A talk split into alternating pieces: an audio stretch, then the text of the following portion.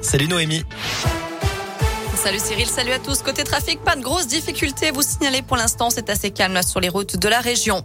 À la une, elle devait se rendre à Pékin en fin de semaine pour soutenir les athlètes tricolores aux Jeux Olympiques.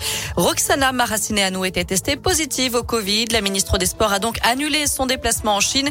Elle poursuivra ses missions à distance. La délégation française qui compte une cinquième médaille olympique et pas des moindres. Quentin Fillon-Maillet a décroché l'or ce matin sur le 20 km individuel en biathlon.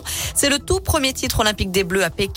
Malgré deux fautes au tir, le Jurassien a réalisé une performance exceptionnelle en ski pour devancer ses adversaires et s'offrir son premier sacre olympique, sa deuxième médaille des Jeux après l'argent en relais mixte samedi. C'est la troisième médaille en trois épreuves pour le biathlon français. Ça fait cinq au total pour l'équipe de France après l'argent cette nuit pour Tess Le 2 en ski freestyle. En revanche, Lucas Chenava et Richard Jouve ont été éliminés en demi-finale du sprint en ski de fond.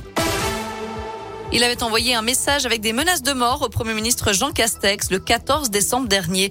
Un Indinois âgé d'une soixantaine d'années a été placé en garde à vue et présenté au tribunal de Bourg-en-Bresse hier. Il sera jugé le mois prochain pour ses actes.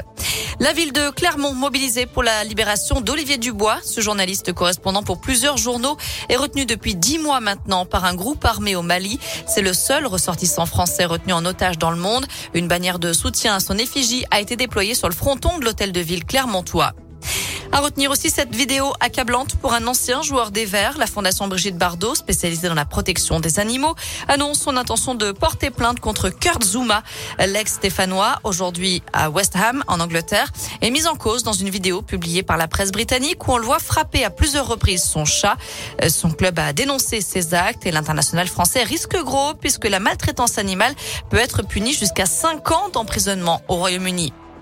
Dans le reste de l'actu, en France, une nouvelle appli d'aide aux victimes de cyberharcèlement. 3018, c'est le numéro d'aide d'urgence. C'est aussi le nom de cette appli qui permet d'adresser une capture d'écran pour documenter le harcèlement.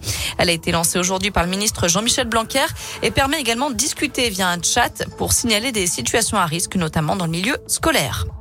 À l'étranger, il y a des solutions concrètes pour aboutir à une fin de crise Russie-Occident. C'est l'avis d'Emmanuel Macron en déplacement en Ukraine aujourd'hui.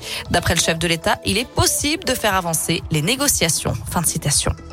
Allez, on termine avec un mot de sport et du basket. Ce soir, la JAV reprend le chemin des parquets. Déplacement à Lille en Pro B. Et puis le leader du championnat, Saint-Chamond, joue à Antibes à partir de 20h30. Voilà, vous savez tout pour l'actu. Côté météo cet après-midi, c'est toujours pareil. Hein. On profite d'un beau soleil, de belles éclaircies partout dans la région et du ciel bleu comme on aime. Les températures varient entre 9 et 11 degrés pour les maximales. La bonne nouvelle, c'est que ça va se poursuivre comme ça encore demain. On se réveillera sous le soleil. Merci Noémie.